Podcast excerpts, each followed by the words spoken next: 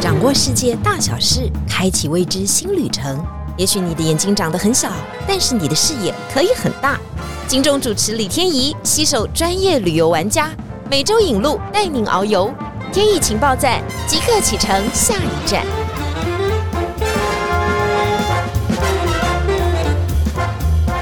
情报站，欢迎大家来到节目现场。上次讲到滑雪的时候，大家都好兴奋哦，因为啊，其实滑雪哦，很多人都很向往。但是一开始的时候，我们一定到日本、韩国去滑雪嘛，哈。但是日本的雪场，好多人都说已经去过好几次了。真的再怎么挑啊，也挑不出什么适合的雪场了。那个星野度假村已经不知道住过几次了，很多人都会变成第一次滑雪的首选，都会选到那里。嗯，但是因为日本太熟悉了，所以大家想要变换一下，到底去哪里比较好呢？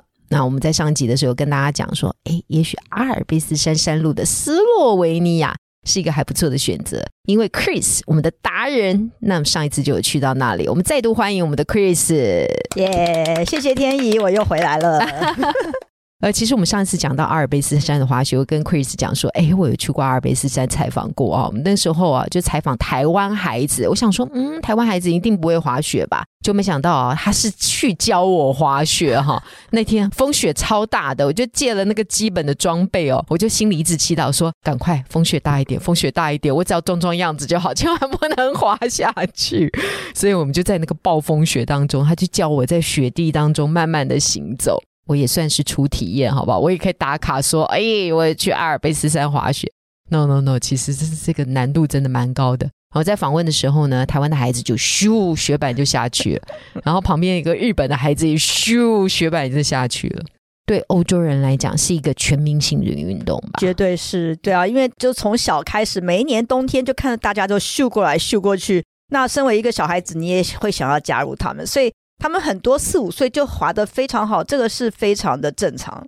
嗯，我知道啊，不止四五岁有的这个基本的技能，可能到了老年哦，就四五十，不要叫老年，就中年以后的 四五十岁以后。这感觉是标配了，是这样吗？你有看过这样的情况吗？嗯，这样讲吧，我应该要说出卖我以前教我的一位台湾籍的教练。是，对，就是像刚刚天怡我们有 mention 到，就说四五岁就会滑的，就跟脚踏车一样，所以你到四五十岁，你当然还是会滑雪。所以他就跟我讲说呢，我那位教练呢，他就是二十几岁的时候他在奥地利念书，然后呢，他就想说，哎呀，在奥地利他下课以后就滑呀滑。然后当地人可能觉得他是个亚洲人，说：“哦，你好棒，你好厉害的。”对，然后他就很自满，想说：“对啊，我一个二十几岁的男生，我滑得好是应该的。”所以呢，因为他那个学校是要住校的，对。然后有一天呢，他就是很开心的就看到，哎，厨房的欧巴桑提着菜来，阿姨阿姨要下山去买买菜，搭公车嘛，对对对，之类，他要先下山，然后去下面买菜。他想说：“嗯，那我就当做我自己的一个娱乐好了。”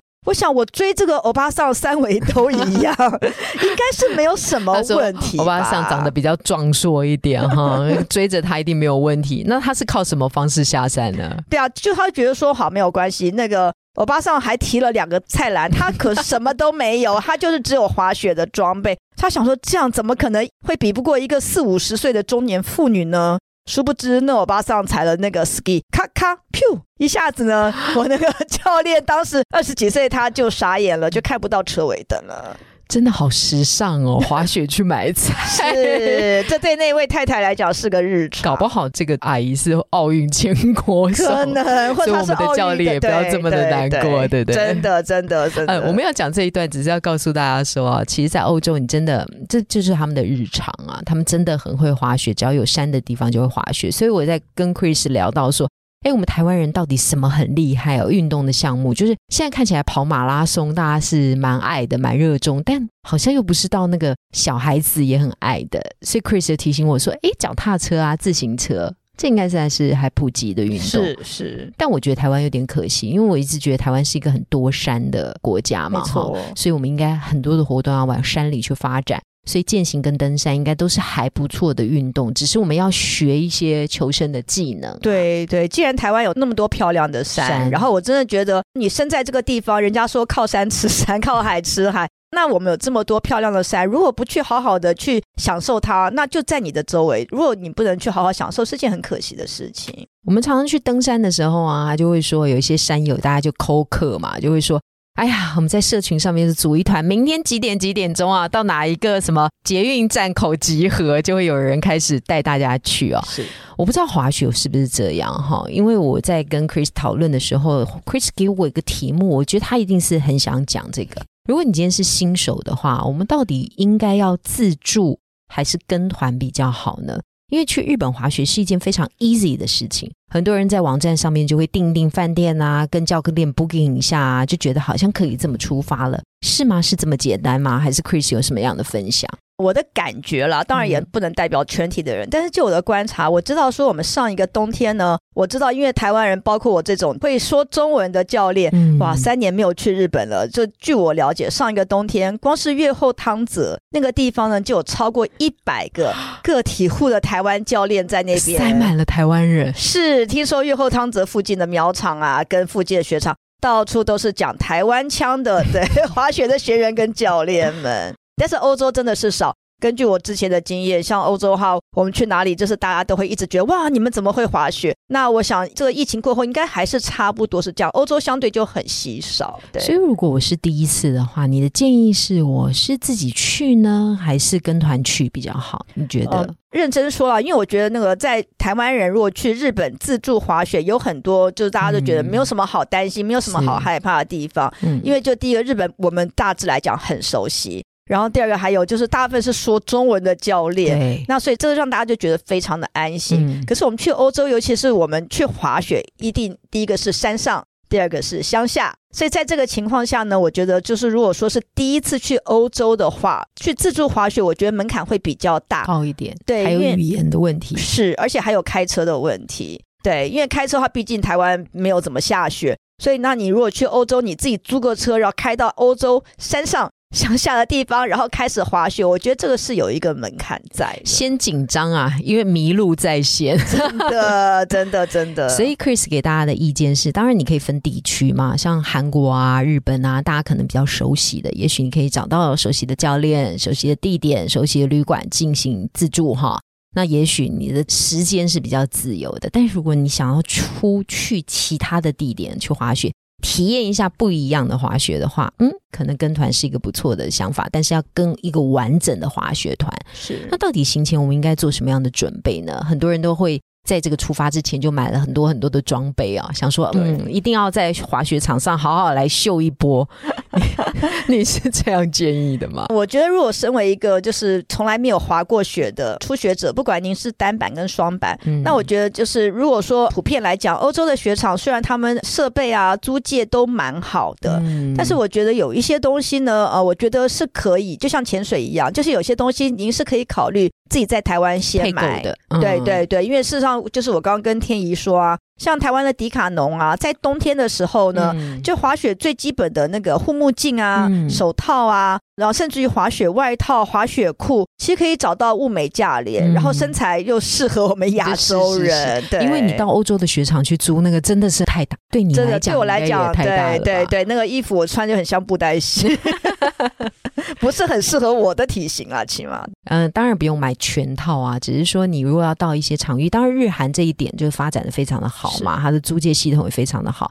到欧洲其实也有，但他的身材都比较高大了，所以 Chris 给大家的建议是，哎，可以趁着折价的时候啊，好好去选一下。台湾真的买还蛮方便的，对对对。那网络上的选购当然也是可以的，对。其实，在现在有很多的那个视频啊，都有流行啊，啊，看到那些女子啊。尤其是来自中国大陆地区的女子哈，每个人呢头上到脚上都是完整的配备。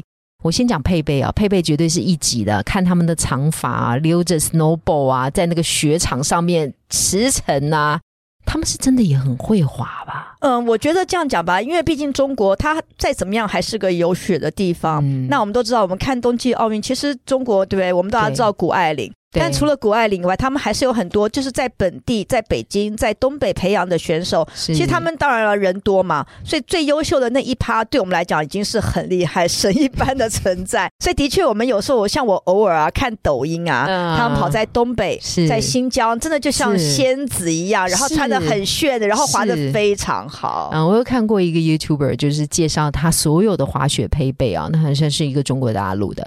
那他就进到他家里面哈，所有的衣服都要搭配他的面罩，那个颜色还要不一样。我觉得他除了滑雪之外，大概就没有什么其他的事情了。就整套的哦，还是高级名牌的，可能都是特别定制的。我相信，我相信他们到一个程度，我们在甚至于这是我十二月去加拿大的时候。我的朋友啦，他们就看到真的有人是全副的 LV 来来做 ski 这件事情，我们就想说他到底是个活的橱窗呢，还是他真的认真来滑雪呢？大家千万不要羡慕哦，我们要先练好，再把这些配备搞起来啊！对，先不要配备买一堆哦，结果不是 LV 是 BL，到时候也变得四不像了。是，人家会这样子，是人家从小，好不好？第二个人家真的是长久的练习啊，他的工作就是在滑雪，所以那是完全不一样的。对对，其实 Chris 的某种工作也是滑雪，因为他是一个滑雪教练。嗯，你有没有算过你带过多少的学生啊？呃，带过的学生的话，就像我以前，比方从教我的同事啦、朋友啦、亲戚啦，然后加上后来我曾经在某大型旅行社的滑雪团，那我们一个团的团员大概都三十几个，会分给四个教练。然后我带了很多团，然后加上后来我曾经在二零二一的冬天，我在美国的太浩湖当了整个四个月的教练，所以应该算是教美国人吧，都有都有。也有华人，对，也有也有很多当地伯克莱的学生啊，湾区的工程师啊，也有华人，尤其是我在那个冬天进补了很多个学员的名额，应该加起来一百八到两百吧。所以这个真的是坐育英才，教人无数啊！那想必也有很多的甘苦吧？好，来跟我们分享一下快乐的事情是什么？哦，快乐的事情当然就是，比方说呢，像我在那个 Lake Tahoe 的时候呢，上一集我们有介绍斯洛文尼亚的那个湖，对吧？博西尼湖很漂亮，很。那很 lucky 的就是说呢，我在二零二一冬天呢。我去了太浩湖，也是一个完全不输的地方。我感觉就是有湖就是赢。不好意思，我先问一下，美国太浩湖，所以是在湾区那边对不对？旧金山那边旧金山要开车三个钟头往内华达州。内华达州，对，它是那个雪场是在内华达跟加州的中间，呀，非常非常的美。真的，我觉得有湖就赢了。所以就是我觉得不管怎么样，我就可以很炫耀的打卡，跟我的同学朋友说。嘿，这个未来的四点五个月，这就是我的办公室。对，你知道现在你这样讲话有点像老人的心境啊。因为小孩都问我们说，你们为什么都喜欢到哪里都要打卡？我们说，拜托，这是分享，分享。对，多少有点炫耀的成分。对，对，对。所以第一个就是说，哦，这是所谓我的办公室，而且在环境这么优美的，然后做自己喜欢的事，然后还有虽然是很微薄，但是好歹也是有微薄的薪水。然后我觉得是件很快乐的事情，然后再加上说，我们那边的话，那个雪场也是设备非常好，嗯，然后各种的教练的资源各方面都很完善，所以我觉得就是很容易，就说只要那个学生他有想学的心，然后我们的设备各方面呢，让大家体验都会非常好，所以真的学会滑雪的人真的也并不难，因为我们可以把门槛降低，然后让他们可以循序渐进的用摔最少的方式，然后得到最好的效益。这是我很欣慰、很有成就感的地方。好，如果说 ski 的话，我们大概要学多久可以完全正常滑行，然后不会有阻碍？给我们一个时间。这样讲好了，就是不管我在美国教或在日本教。就如果是个资质不用特别厉害，就是一个中等。就我，好，比方像天怡好了，我相信。资质奴钝，不用到奴钝啦。就是大家，尤其是啊，我们可能很多大人或是女孩子，因为我们就比较保守、比较紧张。那即使在比较安全、对偶包很重的情况下，可是如果有个好的教练，然后循序渐进的，就是让你有最聪明的方法来学，原则上。两天多一点，应该可以简单的从绿色的滑道哦，就是这样可以稍微滑一下，然后可以逛逛山，然后更加炫耀下。你看我是自己滑下来，这应该两天两天就可以吗？可以可以可以，ski，请你当我的老师，我要跟你拜师学艺了。哇，这是多么令人梦幻的事情！当然，这两天就是你要。认真学习嘛，对不对？哈，不要在那边贪玩。对，拍照也是适可而止，不能说四个小时都在拍。哦，两天，那 snowboard 就长一点。是，通常来讲，因为就像啊，我第一集有讲的，snowboard 呢，如果大家看一下奥运的影片呢，它的那个滑法比较像冲浪，所以对于初学者来讲，就有的时候脑子会有点转不过来。打结，对对，因为跟你平常的运动习惯不一样，不一样，所以这就是有这个坎。然后加上呢，就是因为不直觉，然后我们护具穿的很好的情况下，可是也可能挫折感会比双板多一点。那这样要三天吗？三天大致来讲，就是我们说呢，snowboard 它还是所谓的逛山要有两种逛法，一种就是你就横向移动，就是那个板子是横的，那这样的话三天应该是蛮有把握的啦。你也可以从绿色逛下来。那如果说我们要说稍微像冲浪的话，三天就可能要资质好一点。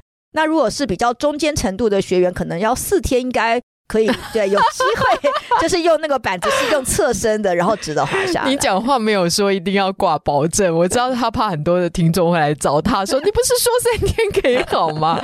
好了，我们三天是对四十五岁以下的标配，好不好？接下来呢，如果你年纪少一点的话，你从二十分钟开始看起。啊 你如果才二十多岁的话，可能两天半你就可以把一些运动习惯改一下，也许你就，然后你如果平常又有在运动的话，肌耐力啊，腹力啊都很好的话，哎，也许两天是真的可以学到 snowball，也是有可能的。因为 snowball 比较吃大腿，所以原则上就是有些。如果像天宇比较瘦的话呢，就可能要在去雪场以前要先把大腿肌力、吃重、负重要做好一点，那这样也会学的比较快。没有关系哦，我们就是 king 就可以了。哎呀，我是看我同学都摔得很惨啊，这膝盖啊，到现在为止已经两个月了，还在那边带护膝。我说这何必呢？在 五十多岁哈，这个真的是很艰难的任务。呃，那苦的地方是什么呢？因为其实学生的程度也会良莠不齐。嘛，这个带的时候也会比较辛苦嘛。对，就是有的时候我们教练当然说法要有很鼓励的，尤其就是又来我在美国去当那个一整季的滑雪，我真的觉得，尤其跟我的同事们呢，他们很多就是一样，就像我刚刚跟天怡聊的，说他们可能四五岁就在滑雪，可能二十五岁就在当教练，然后他们可能到我在那个雪场不乏有六十五岁以上的还在当教练，那他们的显然就教学非常的丰富。那他们永远都可以保持个非常正面的、非常 positive 的字眼啊，然后来鼓励学员。嗯，对我们有一句 slogan 呢，就是说我们都会跟学生讲说，我们教练永远不会放弃学员，但是我们希望你们学员千万不要自我放弃，你们不要放弃你自己。对，你现在句句都锤到我的心坎上，所以偶尔会碰到有些学员，他可能有很多的理由，就是像我前面讲说，可能是爸爸。很想要想办法要追上小朋友，那所以有的时候如果你抱的太强烈的目的的话，会有点挫折。那有的时候就是我们也会跟着有点说啊，可是你千万不能放弃。可是有些时候真的有些爸爸可能就自尊啊或什么，那我们会觉得说有点可惜啦。所以这是稍微有点负面。但是当然，身为一个教练，你就永远都要很 hyper，因为毕竟这个东西平常走路是不会这样走，所以我们都要用很多很多各种的话术。然后来激励学员，就说千万不要放弃，因为只要你不放弃，教练绝对不会放弃你。那就要想很多话术，一直去鼓励他们。那保证一定学得会吗？其实这样还好，就是 如果不放弃的话，一定可以到达成功的彼岸吗？就是用时间来换啊。就是要练习啊，哈然后你不要怕可能会有一点摔倒的状况啊，不能担心嘛哈。对，这是比较苦的部分，因为碰到了学员想要放弃的时候，这每个运动都这样嘛哈。是是是，就是所有的哈球类运动都是这样，打球打到一半的时候，想要再进步，就是在练习嘛，再往前。的确的确，因为像我就跟天怡分享过，说拿到教练证照以前，我是个没有天分的人，就是在滑雪这件事，其实我真的没天分，但是我就是很爱，所以我就用时间来换。滑久了，戏台子下面就是你的。我们真的很讨厌听到人家这样讲。我真的没有天分，但是我可以做老师。没有啦。我觉得 Chris 一定是有经过一番苦练。第二个，他真的很热爱这个运动啊！所有的运动都是哈，你一开始有一个目的性，然后接下来你就靠练习，接下来你爱上它，你就是乐此不疲，然后想要挑战它，然后想要教更多的人都能够热爱这个运动，是就是这样的一个过程。没错。刚刚 Chris 一直讲很多的雪场的时候，他觉得最厉害的部分就是他喜欢看景观。对，我觉得景观对你来讲一定是非常非常难忘的事情哈。对，那在雪场当中还有什么难忘的事吗？可以跟大家分享一下哦。这样子，我先要先有个 disclaimer 在前面，就是说，就一样嘛。当你走路走多了，总是不小心会跌倒的，理论是一样的。那我要分享。享一下，我在那个少女峰呢，我们在第一集有讲过了。那时候我就跟着我们一群朋友们，嗯，然后呢，其实我们的成员在比利时念书的伙伴呢，他是有一点基础的，但是他滑雪的雪龄呢，大概不到十天，所以他也算是比较初级的。雪龄，就是总共加起来滑 不到，对对对对，在滑雪场上的天数应该是到少女峰会不会很浪费钱？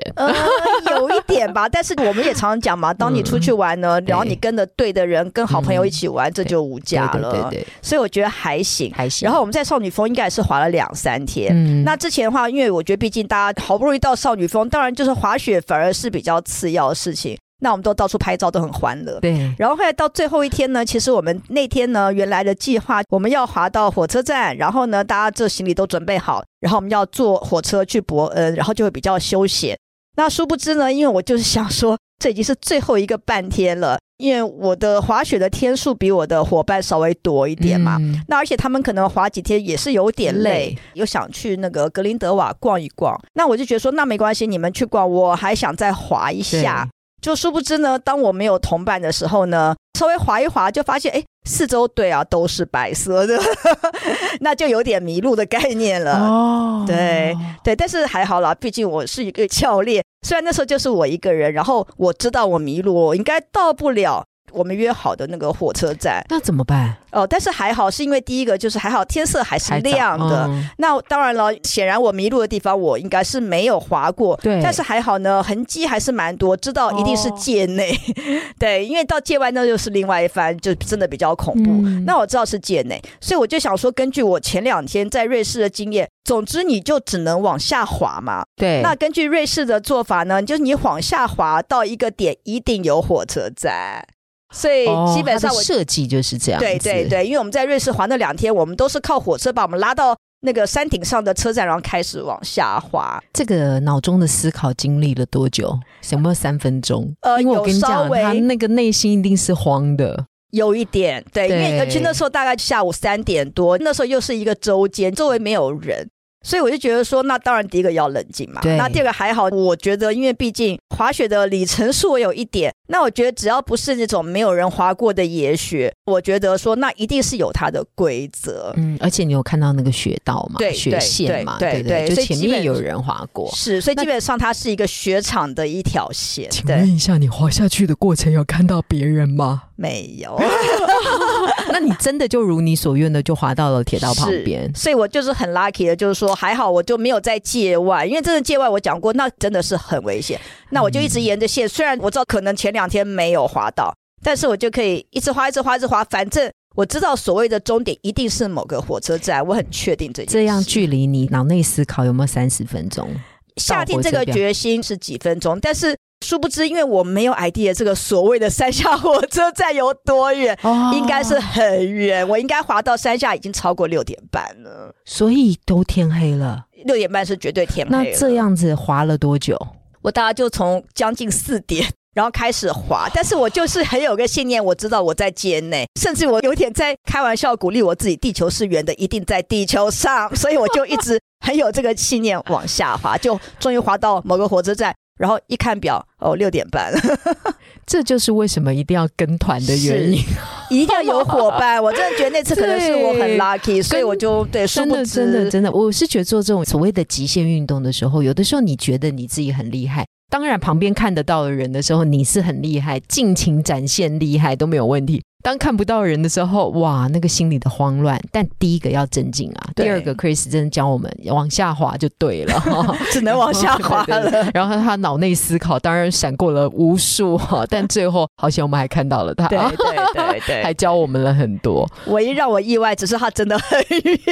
对，真的是，这可能是一辈子都忘不了的事情哈。是，呃，Chris 今天当然来这边也分享了很多啊，我们滑雪的记趣，还有很多的甘苦啊，有些是他作为教练。才知道的。那有些雪场呢，我们可能一辈子都不会去，但是呢，有一些很简单的，随时都可以到得了。最后，最后，最后，Chris，你可以不可以跟我们形容一下你对于滑雪的热爱？然后，你是不是鼓励哦，在 Podcast 旁边的听众朋友们，只要有意愿的话，都应该去尝试呢？真的，真的。因为像我就是说，虽然不敢说我是多么厉害的奥运选手，当然是没有，但是我真的鼓励大家呢，就是这种东西呢，就像滑冰上溜冰一样。就你越早能够开始体验，你享受的年限就越高。所以我当然是鼓励大家说，是越早越开心，对不对？然后因为真的，我觉得雪上运动呢，这个是的确是吃体力的东西，所以呢，这也会逼着自己为了要不卡关。那你平常的训练啊、运动，这我觉得是很正面的，是对。然后你总是要在身体都状况非常好的情况下，让你在雪上。就会非常的享受。对，其实运动享受的也有是过程啊，就是我们要达到那个目的啊，就是滑雪啦，不管要登山呐、高尔夫啊，这我们最近在尝试。最重要的是那个练习的过程，因为在练习的过程就坚强了你的心智，还有坚强了你的体力。这个过程正面是非常重要的，是所以也鼓励大家都找到自己喜欢的运动，然后就在享受那个过程，然后享受那个成果。如果你都还没有找到的话，滑雪一定要去哦！如果大家有体力的时候，真的真的真的早滑早享受，早滑早享受。谢谢 Chris 今天到了现场来跟我们的分享。你如果还有什么样滑雪的问题，或者是呢很想请 Chris 当教练的话，都请你在底下留言哦。Chris 说他都非常乐意。谢谢 Chris 今天来到现场，谢谢天怡，天怡情报站，你说赞不赞？谢谢大家，拜拜，拜拜。